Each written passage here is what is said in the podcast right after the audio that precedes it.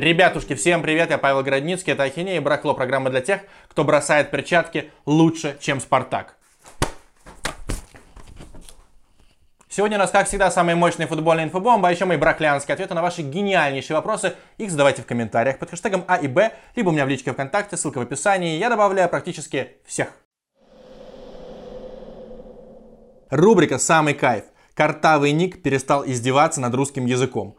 Он у себя в Твиттере много лет подряд коверкал русский язык, мучил его, реально насиловал. Но вот надоело даже Никите Ковальчуку, и он сказал, все, я буду писать на английском, у меня получится лучше. Ну, спорный, конечно, метод, спорный способ, потому что это как если бы Тимати сказал так, рэп на русском у меня не очень получается, теперь буду читать на английском, там будет гораздо круче. Ну, какой-то абсурд. Кстати, тут на днях Спартак из Юрмалы, тренерский штаб которого входит Никита Ковальчук, проиграл Риге Олега Кононова. Мне это напоминает шоу уродов.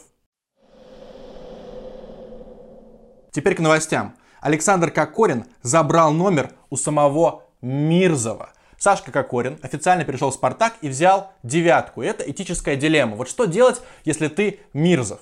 Я считаю, нужно поступать очень просто. Если приходит игрок, который явно сильнее, чем ты, явно важнее, чем ты, и у тебя нет никакой к нему антипатии, нужно отдавать, к сожалению, номер. Но нужно говорить руководству так. Вы у меня забираете номер, я беру другой, но он со мной теперь навсегда. Так, между прочим, поступил Квадрадо. Когда пришел Криштиану Роналду, Квадрадо сказал, отдавать приятнее, чем брать. И отдал эту семерку. Так что, мое мнение, нужно брать какой-нибудь абсурдный номер типа 38, 45, 56 и делать его культовым, а не брать уже культовый номер типа 9, 10, 11 и другая классика. Правда, Резюану Мирзову будет крайне сложно сделать хоть какой-нибудь номер культовым. Зато на днях возвращается реально культовый турнир Лига Чемпионов. И у моих легальных партнеров из Пари Матч есть широчайшие линии на все игры. И Реал Ман Сити, и Леон Ювентус, и все, что пожелаете. А еще у Пари Матч есть летняя акция. Бонус до 5000 рублей за первый депозит на игровой счет. Самое главное, проходите верификацию до конца, чтобы срубить максимальнейший бонус. Все условия по ссылочке в закрепленном комментарии. Подлейшие химки уволили Юрана и назначили Гунько. В деле явно замешан Спартак. Это у нас главный скандал недели. Давайте разберемся по пунктам. Почему выгнали Юрана? Потому что он посчитал так. Ну, я вывел Химки в РПЛ, я бился с Зенитом в финале Кубка России, а моя зарплата всего лишь 500 тысяч рублей. Ну, надо сказать, что 500 тысяч, полмиллиона для тренера РПЛ это действительно не деньги. Юран сказал так, давайте повышайте либо 2,5 миллиона, либо 4 мне давайте. В 5-8 раз он хотел повышения зарплаты. Ему говорят, Серега, у тебя действующий контракт. Ну ты что, охуел что ли? Мы тебя увольняем. И теперь Химки, вероятно, будут выплачивать Юрану деньги вот за оставшиеся 2,9 года по контракту. Дальше возникает вопрос, почему вместо Юрана поставили Гунько. Давайте посмотрим на всю тренерскую хронику Дмитрия Гунько. А там Спартак, Спартак молодежка, Спартак 2, Спартак 10. Ну понятно, чисто спартаковский человек. Он запомнился тем, что в 2014 году он недолго руководил основой Спартака и пришел на пресс-конференцию Бубнов, и его прям замочил, и Гунько сидел такой... Александр Викторович, ну, не, не, не, и там уже пресс-атташе вписывался, просто все сидели и охуевали от этого шоу. Почему Гунько? Потому что Спартак патрон Химок. И все об этом знают. И Спартак поставил своего человека рулить Химками. Ну, это чемпионат России, что поделать. Цирк Автова. Ну и кто больше всего наслаждается от этой истории с Химками, Спартаком, Гунько, Юраном и так далее?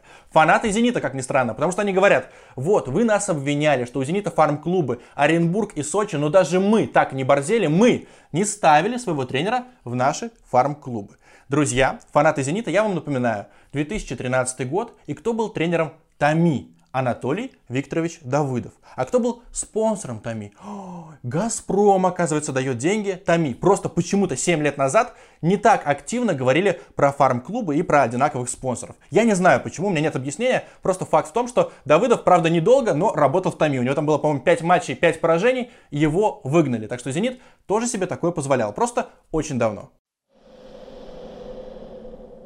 Арсенал выиграл Кубок Англии. И я безумно рад за Арсенал, потому что теперь выходит так, что все тренеры-легенды своих клубов, тренеры Арсенала, Челси и Ман Юнайтед провели замечательный сезон. Но я вот эту тройку расставлю по местам. И на третьем месте у меня будет Фрэнк Лэмпорт. При всем уважении, он выполнил все задачи минимум. Он пробрался в Лигу чемпионов на следующий сезон, четвертое место в АПЛ. Он играл в финале Кубка Англии, и он был в плей-офф Лиги Чемпионов, ну, с Баварией, конечно, тягаться Челси сейчас нереально. Давайте учитывать еще, что из Челси ушел Азар, у Челси был бан на трансферы. Короче, нормальный сезон Фрэнка Лэмпорда. На втором месте, ну, Артета, потому что у него есть титул, и он не совсем уж загадил сезон Арсенала. То есть сезон Арсенала летел просто вообще в тар-тарары, как пишут в Спортэкспрессе. А теперь есть кубочек, можно взять супер кубок Англии. И вообще напоследок Арсенал обыграл и Ливерпуль, и Ман-Сити, и Челси в финале Кубка Англии. Отличная работа Артеты, я в него очень верю. А на первом месте Оле Гуннер Сульшер или Сольскер,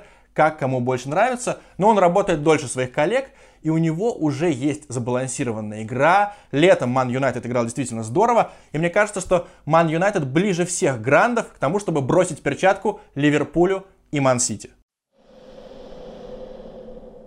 Закончился чемпионат Италии. Какой главный вывод? Рубрика «Шок-контент». Открываю я полную таблицу чемпионата Италии. Вижу, что у Интера пропущено там под 40 мячей. Я думаю, нихера себе дыры. А потом я понимаю, что это лучшая оборона в серии А. Представьте, один клуб пропускал меньше гола в среднем за матч. И это чемпионат Италии. Там просто дырявейшие обороны. Я не знаю, что происходит. Вообще, надо признать, очень симпатичный чемпионат Италии. Там полно голов, там всякие скандалы, там харизматичные игроки, всякие сюжеты и так далее. Пресса у них тоже замечательная. Но мне почему-то неприятно следить за серией А. Я вот сколько себя помню, побеждал в сезоне 3-4 Милан, потом Ювентус, Ювентус, потом Ювентус сослали, он вынужденно какое-то время провел в серии Б, потом восстанавливался, и когда восстановился, просто штамповал, штамповал и штамповал эти скудетто. Интриги в борьбе за чемпионство нет, и мне это не нравится. Я не очень полноценно слежу за серией А. Но давайте все, забудем о том, что это оборонительный чемпионат. Это клише нахер стерто. Антонио Конте может уйти из Интера. Интер, кстати, финишировал всего лишь в одном очке от Ювентуса. Ювентус там полностью засрал финиш сезона, и поэтому там, кажется, 83 и 82 очка. Ну, кому от этого легче, потому что Интер второй, а Конте говорит, а, второе место это первый среди лузеров, меня это не устраивает. И Конте еще сказал после победы над Аталантой, там была гигантская беспроигрышная серия Аталанты, Интер прервал эту серию, и, казалось бы, Конте должен быть доволен, а он такой выходит и говорит, все, я не чувствую поддержки от руководства, так дело не пойдет, меня это не устраивает. О чем говорит Антонио Конте? Он в своей реплике сослался на интервью Лучана Спалетти от 2017 года. И нашли это интервью, и оказалось, что Спалетти обвинял Интер в том, что есть какие-то кроты внутри клуба, именно в офисе и даже в раздевалке, которые сливают в медиа всякую непотребную инфу про Интер. Разумеется, ничего Спалетти не конкретизировал, Конте тоже не конкретизировал, и сейчас он близок к тому, чтобы психануть и уйти. Ну, типичная истерика Антонио Конте. И говорят, что его может заменить Макс Аллегри. И я, честно говоря, не против. Я уже соскучился по Аллегри. Если вы считаете, что Конте должен работать дальше, что он все правильно говорит, пишите в комменты. Фанаты киевского «Динамо» устраивают акции против Мирчи Луческу.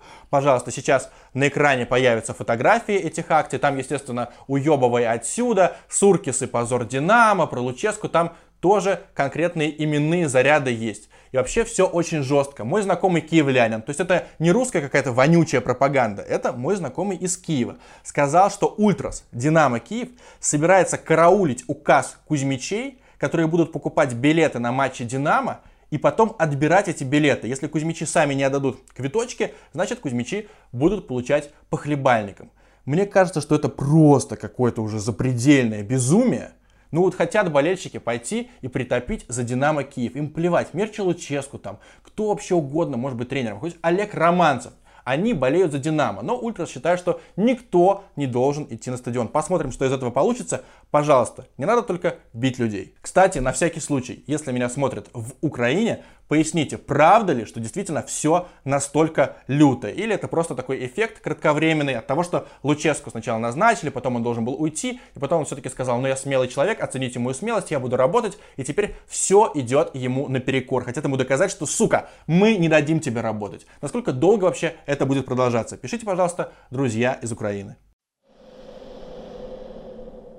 Пеп Гвардиола рассказал, какой у него был самый сложный соперник в карьере. Раз, два, три, четыре, пять. Это не Реал Жозе Мауриньо, а, конечно же, Ливерпуль Юргена Клопа. И какая тут аргументация, что с Реалом было все равно, хоть он был и сильным, было понятно, как играть. Плюс настрой тоже запредельный. А Ливерпуль опасен вообще во всем. Вот цитата Пепа Гвардиолы. Если позволить Ливерпулю доминировать на поле, тебя задавят, и ты уже не выберешься. Но если доминируешь ты, они находят пространство как никто другой. Скорость, стратегия, психология. Там все очень сильно.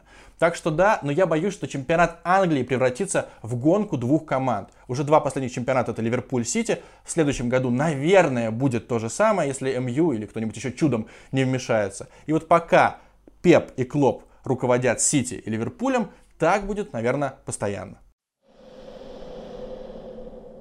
Сергей Пеняев дебютировал в ФНЛ в 15 лет и сразу отдал голевой пас в матче со Спартаком-2.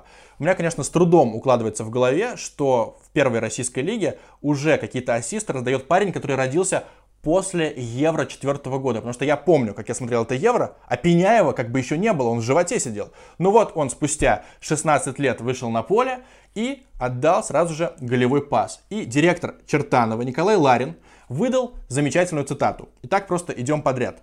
Дебютом все очень довольны, но не будем петь дифирамбы. Однако это было лучше, чем хорошо. Отличный дебют. На матче был селекционер Манчестер Юнайтед и от клуба пришла смс. Великолепный дебют. Поздравляем. То есть градация почти на уровне легендарной цитаты Леонида Федуна. Нам важно не перехвалить Дениса Давыдова, он наш русский Месси. Какой-то оксюмарон, разумеется, в Чертаново все облизывают этого Пеняева и уже размышляют, как он будет играть в Ман Юнайтед. И у меня тоже часто спрашивают в рубрике «Барахло», как ты думаешь, увидим ли мы Пеняева в футболке МЮ? Друзья, ему 15 лет. Он в 18 может как вообще затухнуть и исчезнуть. И потом будут подборки на сайте чемпионат.ком или Спортэкспресс, где сейчас Сергей Пеняев, и окажется, что он просто живет обычной жизнью. А в 18 лет он может стать как Килиан Мбаппе, например. Это невозможно предугадать. Но я знаю точно лишь одно. У него очень правильный агент, Пашуля Андреев, и он Сергея Пеняева в обиду не даст. Барахло, ваши панасенковские вопросы, мои соколовские ответы. Но для начала 3 секундочки, чтобы вы спокойно подписались на мой скромнейший YouTube канал и поставили колокольчик, потому что первые два часа после публикации в моих видосах нет вообще никакой рекламы. Это бонус для тех, у кого стоит колокол. Зенит играет с Реалом. За кого будешь болеть? Довольно суровый тест на бомжа, но я отвечу предельно хладнокровно. Я буду смотреть этот матч вообще без эмоций и ждать уверенной победы мадридского Реала. Но если начнется какая-нибудь жаришка, например, овертайм или серия пенальти, я начну нервничать и уже активно и конкретно притапливать за Реал. Потому что, ну а почему мне Бариус должен быть ближе, чем, например, Серега Рамос. Я здесь логики не вижу. Я искренне топлю за Реал, а за Зенит болею в очень редких матчах. Например, в матчах со Спартаком. Кстати, еще у меня спрашивали, а вообще как я отнесся к поражению Реала от ЦСКА пару лет назад в Лиге Чемпионов? Никак. Я даже не расстроился, потому что это групповой этап. Я понимаю, что Реал точно выйдет из группы. Ну,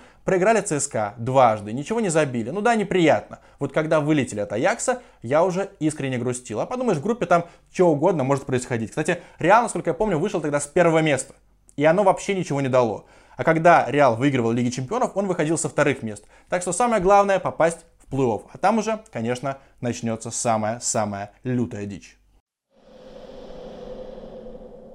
Почему Евгений Савин не отвечает Дмитрию Егорову? Я веду в курс дела. Савин снял выпуск о том, как умирают футболисты, в том числе, как умер Иннокентий Самохвалов, и фактически обвинил Локомотив в том, что скончался Кеша, а Дмитрий Егоров разобрал тот самый фрагмент выпуска Евгения Савина и сказал, что Локомотив-то в принципе не виноват. И вот теперь ждут ответа от Красавы, ответа до сих пор нет. Возможно, сейчас прямо Евгений Савин, Савин готовит ответ, и я буду полным идиотом со своей репликой, но, насколько я знаю, Евгений Савин считает, что он полностью прав, что все аргументы Егорова это какая-то лажа, и вообще не нужно даже обращать на него внимание. Но как не обращать внимание, если там больше 200 тысяч просмотров? Это все-таки не жук лапкой подвинул. Если бы на месте Евгения Савина оказался я, я бы запилил видос в Инстаграм, там есть такая рубрика ИГТВ, и туда можно очень длинные видосы запихивать. Для Ютуба действительно мелкая тема, а там можно полностью высказаться, либо сказать, да, я в каких-то моментах перегнул с эмоциями, перестарался, занимался, вот здесь у меня фактическая ошибка, я буду готовиться лучше. Либо сказать, Дима Егоров, ты пиздобол, на самом деле Локомотив виноват, вот дополнительные пруфы, держи, пожалуйста, утрись. Но молчать как-то не круто, потому что самому Савину, например, не нравилось, когда он заходил в кабинет Газаева, а тот его выгонял. А сейчас Савин сам в роли Газаева. Ну и мое мнение, мне все эти расследования вообще не особо интересны. Мне нравились видосы Красавы про Зинченко, про Аршавина, про Головина. Короче, развлекательный контент. А сейчас он уже каким-то Навальным себя возомнил. Все, я буду исследовать русский футбол, я всю грязь подниму, дерьмо на вилы, я спасу русский футбол. Ну, конечно, не спасет. Три твоих любимых вида спорта, кроме футбола – на третьем месте пусть будет настольный теннис. Это недооцененный вид спорта, хотя он очень динамичный, в него реально весело и несложно играть, но хотя бы на любительском уровне. Конечно, любой человек, который даже две недели занимался настольным теннисом, меня без проблем вынесет, но с друзьями, которые такие же нубаки, играть реально кайфово. На втором месте пусть будут шахматы. Я даже толком не знаю правил шахмат но я читаю все интервью шахматистов о жизни. Шахматисты потрясающие люди. Я реально знаю, что Марк Тайманов играл на фортепиано, перечитывал с ним разговор по пятницам раза четыре. И вот такие вот абсурдные какие-то, ну вернее не абсурдные, а просто абстрактные факты из биографии шахматистов я знаю. Я помню, кто был чемпионом мира когда-нибудь давно. Хотя я не знаю, как он добывал свое звание, свою корону шахматную, как там это называется. Я следил за матчем Корякин-Карлсон. Шахматы классные. Я очень жалею, что в детстве мне папа говорил, давай занимайся шахматами. Я такой, ой, блядь, это думать надо, я лучше пойду побегаю. Ну, идиотом было. Сейчас уже поздно и нет времени. Ну а на первом месте понятно, что смешанное единоборство. Я смотрю все важные ивенты UFC, потому что это жестокость, это такой нефильтрованный тестостерон, настоящее гладиаторство, плюс очень много интервью с бойцами. Они, конечно, не такие увлекательные, как интервью с шахматистами, но там много дичи, трэш-тока. Вот в футболе не бывает такого, что я его выйду, разъебу, просто лицо у него будет в крови. В футболе все такие деликатные, ой, комитет по этике, а в UFC и вообще в ММА границ фактически нет. Я пока что не делаю контент про ММА, к сожалению, но искренне вам советую, ссылочка в описании, канал Александра Лютикова, который и сам делает видосы, и общается с топовыми бойцами. Ну, там просто вы зайдете и залипнете на целый вечер, если интересуетесь смешанными единоборствами. Какой постер висел у тебя в детстве над кроватью? Постеры, на мой взгляд, гораздо круче наклеек. Все собирались эти сраные наклейки, а я обожал постеры, я вырывал их из журналов. И, конечно, меня бесили четыре дырочки там в середине, и то, что там был такой сгиб в середине тоже. Но я их вешал. И у меня было два первых кайфовейших покупных постера. Я их купил в четвертом году, каждый постер стоил 20 рублей и меня безумно радовал. Это Павел Недвед, который зажигал на Евро 4 года и на тот момент действующий обладатель золотого мяча. И второй человек Эдгар Давиц, потому что у него были вот эти стильные очки, и потому что он был питбулем, потому что я знал, что он бросается в подкаты, что он может ногу кому-нибудь вырвать. Ну просто у него на лице было написано, что он безумец. И у меня эти два плаката несколько лет в Гатчине висели. Я приезжал к бабушке на лето, и там вот мой иконостас Недвед и Давиц. Пишите в комменты, какие постеры были у вас. Как часто ты бухаешь? Что пьешь? Нет ли проблем с алкоголем? Я собрал три вопроса в один – и сейчас на все по очереди отвечу. Я пью ровно до той стадии, когда алкоголь мешает мне работать на 100%. Я сам это очень хорошо чувствую, знаю меру и просто такой, ага, у меня сейчас будет пауза в отношениях с алкоголем. И как раз сейчас я нахожусь в состоянии именно такой паузы. Я за неделю выпил ровно один бокал вина. Бывает такое, что я пью каждый день, но потом просыпаюсь свеженьким. Потому что реально у меня не бывает запоев. Я вообще не понимаю, как можно с утра употреблять алкоголь. Я ни разу не блевал от алкоголя. И в принципе у меня не бывает похмелья практически никогда. Только если, не знаю, водки выпить вечером, что бывает крайне редко. Теперь о любимых напитках. Я обожаю белое вино, пиногриджи, савиньон блан. Просто мое почтение.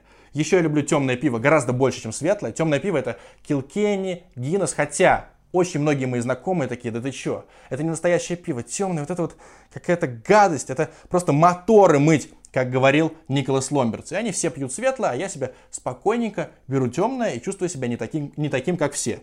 Ну и Апероль Шприц, мой самый любимый коктейль. И еще Текила Sunrise, женский такой коктейль, мне приносят всегда в компании. Друзья говорят, да что ты как баба взял Текила Sunrise. Ну, по-моему, реально вкусно. Пишите ваши любимейшие алкогольные напитки в комментарии. Сразу же с вами все обсудим. Сегодняшние приветы летят в Украину. Меня спрашивали, как я отношусь к Украине. Замечательно отношусь. Киев, Харьков, Одесса и город Сумы. Оттуда прям персонально просили передать привет. Вам летит грандиознейший, огромнейший, громаднейший приветик. Подписывайтесь на канал, Подписывайтесь на мой телеграм-канал, ссылочка в описании, там есть микроколонки, туда попадает все, что не влезает в А и Б. А еще ставьте лайки, дизлайки и пишите замечательные ваши комментики и вопросы. Чао!